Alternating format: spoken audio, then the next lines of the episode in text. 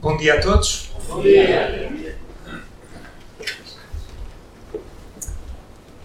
Os acontecimentos mundiais dos últimos anos, como a pandemia de Covid-19 e mais recentemente a guerra na Ucrânia, têm levado muitas pessoas a questionarem-se se não estaremos a viver no final dos tempos há muito profetizados nas Escrituras. Eu próprio me tenho interrogado acerca disso e tenho uh, estudado a palavra de Deus à procura de respostas.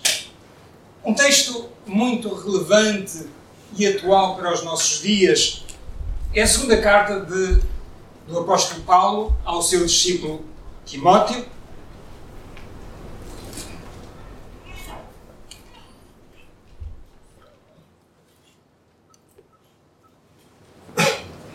capítulo 3 da segunda carta de Timóteo.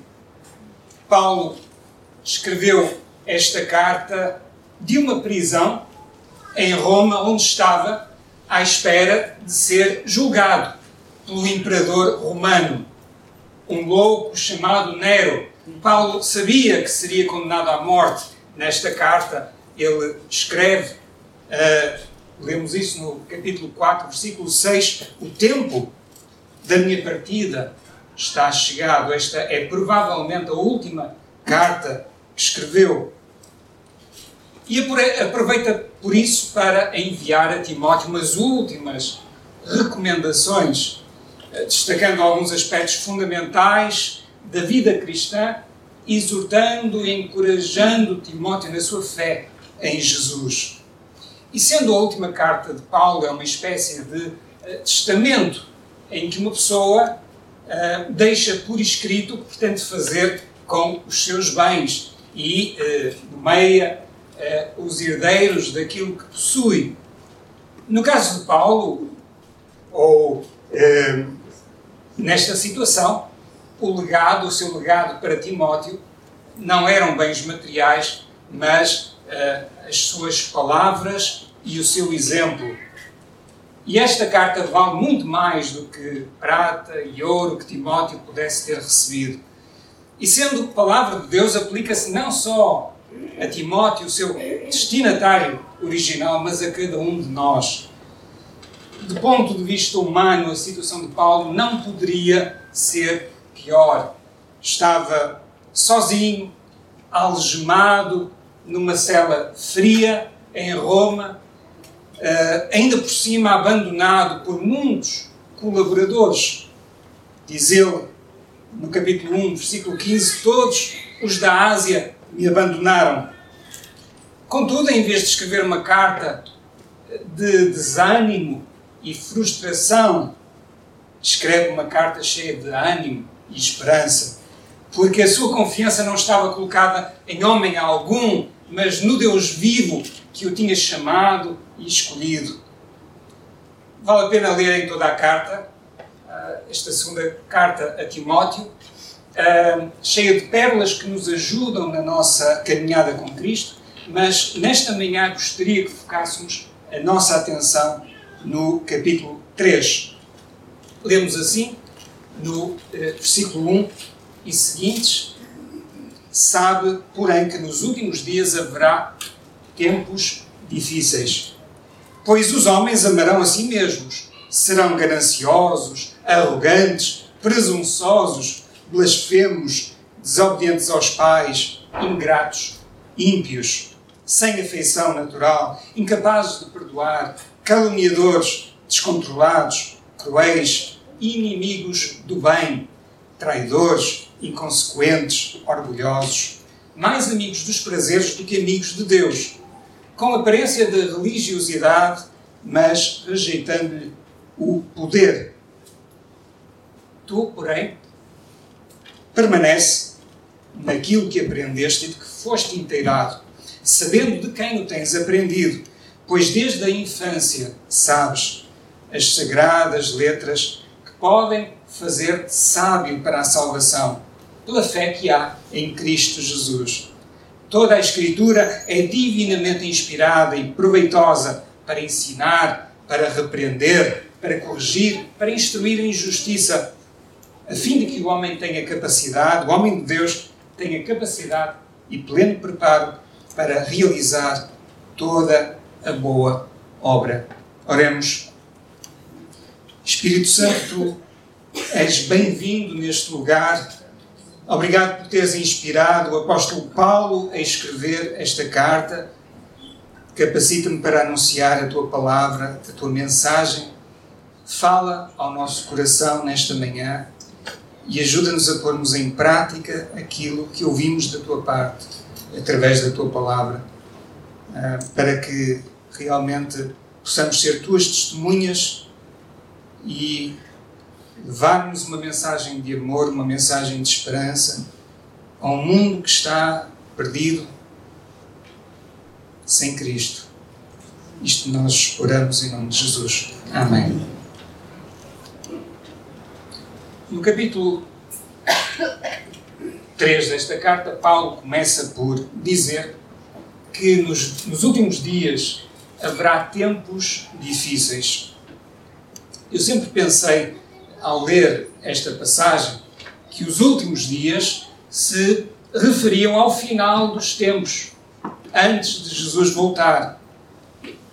Ou seja, provavelmente o tempo que estamos a viver hoje mas uma leitura mais atenta do texto mostra que uh, as características dos homens que Paulo refere em pormenor já estavam presentes no tempo em que viviam.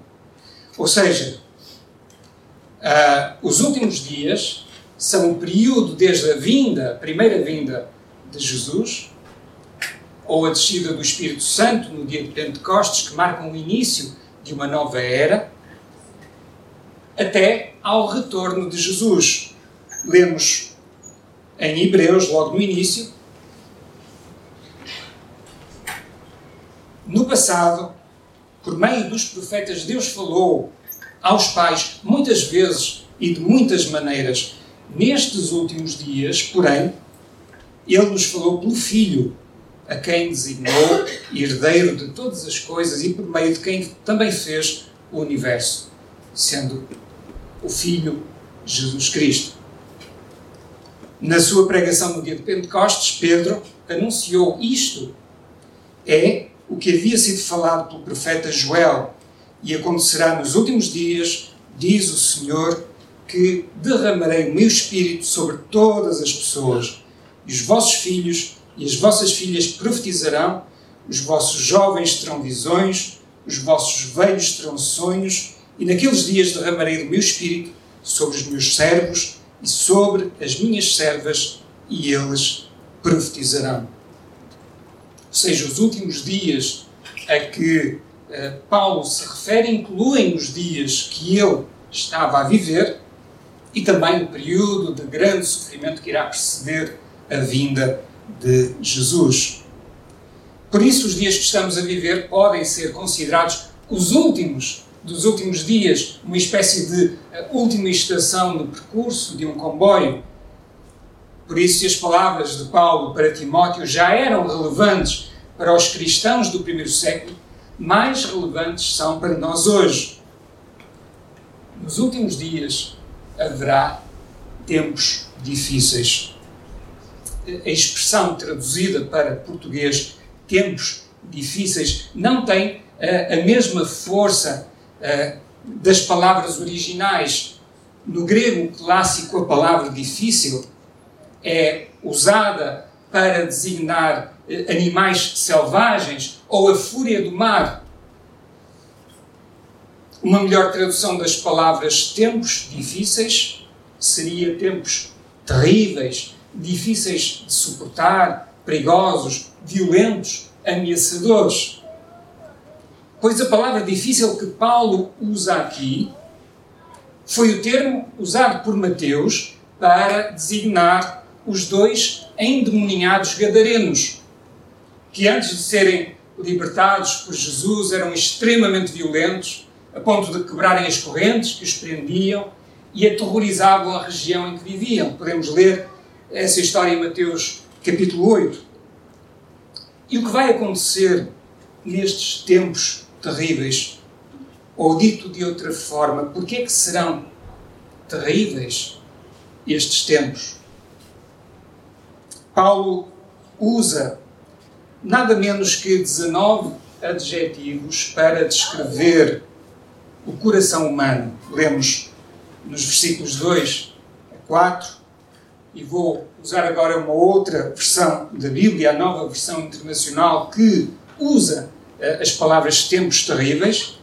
Nos últimos dias sobreviram tempos terríveis, pois os homens, e a palavra em grego antropos significa uh, qualquer ser humano, serão egoístas, avarentos, presunçosos, arrogantes, blasfemos, desobedientes aos pais, ingratos, ímpios, sem amor pela família, irreconciliáveis, caluniadores, sem domínio próprio, cruéis, inimigos do bem, traidores, precipitados, soberbos, mais amantes dos prazeres do que amigos de Deus. O problema principal destes tempos terríveis não são catástrofes naturais, mas o próprio ser humano.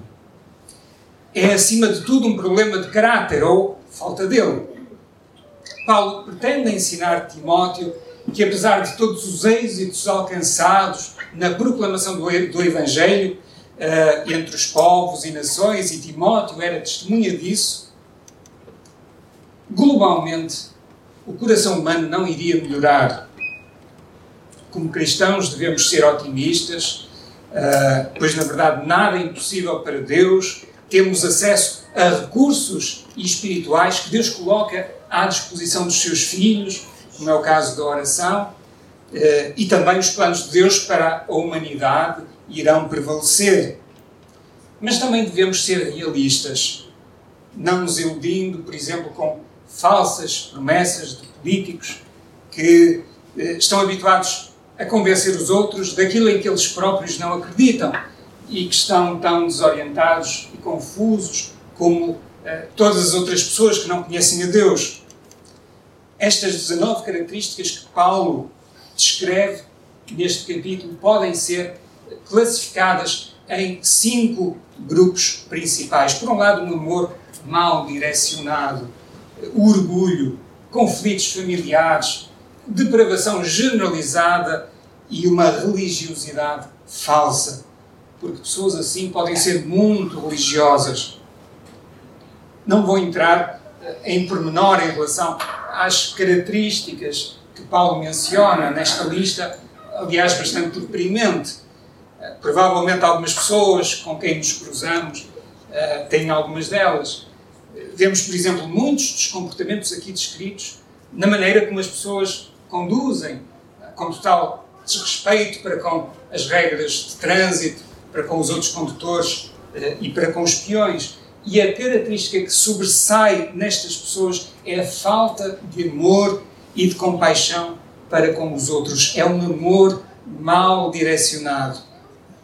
Tem amor a si próprios, amor ao dinheiro, amor ao prazer. O amor das pessoas está focado em si próprias, na satisfação das suas necessidades. E qual é o problema disso? É que os dois principais mandamentos que Deus estabeleceu para o ser humano são o amor a Deus e o amor aos outros. Um doutor da lei perguntou a Jesus, Mestre, qual é o maior mandamento da lei? Jesus lhe respondeu: Amarás o Senhor teu Deus de todo o teu coração, de toda a alma e de todo o entendimento. Este é o maior e o primeiro mandamento. E o segundo, semelhante a este, é: Amarás o teu próximo como a ti mesmo. Toda a lei e os profetas dependem destes dois mandamentos. Se colocarmos o amor por nós próprios em primeiro lugar, que é, aliás, a tendência natural do ser humano sem Cristo, não podemos amar a Deus de todo coração, alma, forças e entendimento e ao nosso próximo como a nós mesmos. O pecado que nos separa de Deus é a causa subjacente aos comportamentos egoístas e autodestrutivos que Paulo menciona nesta extensa lista. Jesus comunicou aos seus discípulos que lhes estava a transmitir um mandamento novo no que se refere ao amor. Disse Jesus: Eu vos dou um novo mandamento, que vos ameis uns aos outros. Assim como eu vos amei, que também vos ameis uns aos outros. E nisto todos conhecerão que sois meus discípulos, se vos amardes uns aos outros. E este amor compassivo, bem expresso uh, na parábola do bom samaritano, inclui cuidado para com os mais fracos, vulneráveis, uh, que têm necessidade de alimento, de roupa, de conforto, na doença, na prisão, inclui até o amor pelos inimigos. E foi o anseio de cumprir a vontade de Deus e o amor ao próximo que levou à criação dos primeiros hospitais, dos primeiros orfanatos, à abolição da escravatura e até à criação da medicina paliativa por iniciativa de cristãos comprometidos com Deus. Timóteo é chamado a ser diferente. Por isso, Paulo exorta-o: Tu, porém, permanece naquilo que aprendeste e de que foste inteirado, sabendo de quem o tens aprendido. Desde a infância sabes as sagradas letras que podem fazer-te sábio para a salvação pela fé que há em Cristo Jesus. Uma arma poderosa que Timóteo dispunha para enfrentar estes tempos terríveis eram as Escrituras Sagradas, que, em particular, o Antigo Testamento que Timóteo conhecia eh, desde a sua infância, por influência da sua avó Lloyd e da sua mãe Eunice, eh, que eram judias e, entretanto, tinham entregado as suas vidas a Jesus. Timóteo tinha também algumas cartas de Paulo, como esta, e provavelmente alguns outros textos que integram o Novo Testamento. Paulo explica a Timóteo que a solução para se proteger das enormes pressões que teria de enfrentar como discípulo de Jesus, ainda por cima com responsabilidades de liderança na igreja de Éfeso, era a palavra de Deus. A solução para enfrentar a oposição feroz, a perseguição e talvez até a morte, como ele próprio, Paulo, estava a enfrentar nesses tempos difíceis, terríveis e violentos, era voltando-se para Deus, estudando em profundidade a sua palavra, toda a Escritura. Não para ter um conhecimento intelectual da verdade, mas para pôr em prática e obedecer à vontade de Deus revelada na Sua palavra. Lemos em Salmos 119, 105: Lâmpada para os meus pés é a tua palavra e luz para os meus caminhos. Se conhecermos a palavra de Deus, vamos uh, saber por onde andar e não nos vamos desviar do caminho que Deus tem traçado para cada um de nós. E nós temos uma vantagem em relação a Timóteo, que é o facto de termos todos os livros do Novo Testamento, para além do Antigo Testamento, que Timóteo dispunha, e que no seu conjunto constituem a Bíblia, que é o livro mais vendido e distribuído de todos os tempos, com mais de 5 bilhões de cópias vendidas. Está no Guinness como best-seller e é também mais traduzido para a maior parte das línguas do mundo. A palavra Bíblia provém de um termo grego que ainda hoje é usado na Grécia, eh, que significa livros e uh, é o plural de biblion, que significa livro, e está relacionado com o termo biblos, que significa papiro, em grego. é uma palavra grega também, porque no passado os textos antigos eram escritos em rolos de papiro, como que vemos na imagem. E como é que nós podemos tirar partido deste tesouro precioso que é a palavra de Deus na nossa própria língua. A Bíblia cristã é uma compilação de 66 livros uh, de vários géneros literários, escritos por mais de 30 autores ao longo de 1600 anos. O Antigo Testamento, que corresponde às escrituras hebraicas, é constituído por 39 livros que estão divididos da seguinte forma: temos cinco livros iniciais, do Gênesis a Deuteronômio, chamados Pentateuco. Depois temos uh, 12 livros históricos, de Josué e Esther. Temos depois cinco livros uh, poéticos ou de sabedoria, de Jó a Cantares uh, de Salomão e que inclui também o livro de Salmos e dos Provérbios. E temos depois cinco livros escritos por quatro profetas maiores, Isaías, Jeremias, Ezequiel e Daniel, e finalmente 12 livros escritos pelos profetas chamados menores. E a diferença entre maiores e menores não é pela sua importância, mas pela extensão uh, daquilo que escreveram. Uh, de Oséias a Malaquias. Eh, uma mnemónica que nos poderá ajudar a, a, a entender a organização dos livros do Velho Testamento é esta sequência de números 5, 12, 5, 5, 12. Ou seja, temos cinco livros iniciais, Pentateuco, depois temos 12 livros históricos, depois cinco livros de sabedoria, cinco livros profetas maiores e 12 livros profetas menores. 5, 12, 5, 5, 12. Uh, os livros da Bíblia não estão, não foram escritos de uma forma uh, cronológica, de uma maneira geral, mas sim uh, estão organizados por género literário, pelo tipo de literatura a que pertencem. Provavelmente o primeiro livro a ter sido escrito do Antigo Testamento foi o livro de Jó. A maior parte do Antigo Testamento foi escrito em hebraico, a língua dos judeus, e algumas partes em aramaico, que foi a língua do Império Persa, para onde os judeus foram deportados a partir do ano 609 eh, Cristo. Em 1947 foram encontrados uns rolos antigos nas grutas de Qumran, nos arredores do Mar Morto, e por isso são chamados de eh, manuscritos do Mar Morto. São mais de mil rolos um, que foram escritos entre o século II a.C. e o ano 70 depois de Cristo, foi o ano em que Jerusalém foi destruída pelos romanos, uh, e é uh, uma das maiores descobertas da arqueologia moderna.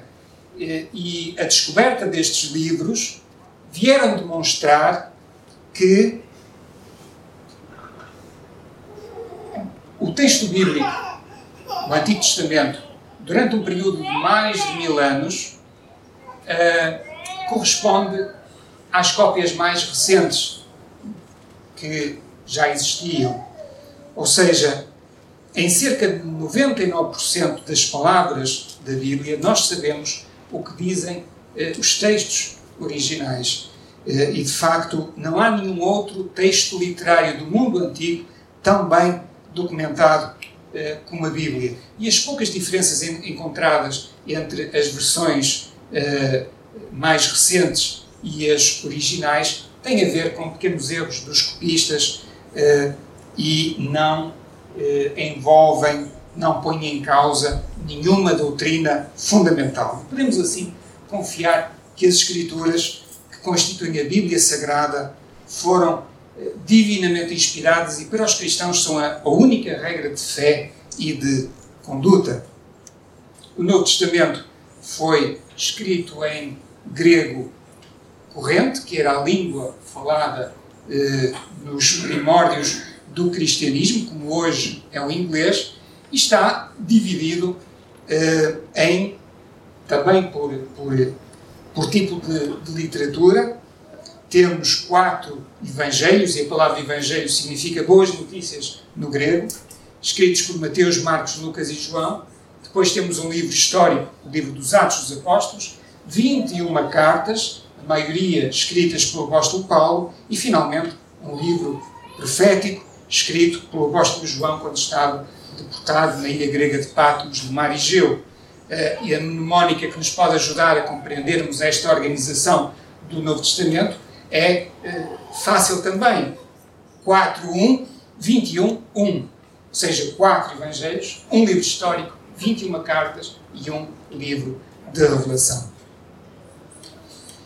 O primeiro livro do eh, Novo Testamento a ser escrito foi provavelmente a primeira carta de Paulo aos Salonicenses no ano 50 depois de Cristo. E uma das provas da veracidade da Bíblia são as inúmeras profecias que se cumpriram, nomeadamente em relação à primeira vinda de Jesus.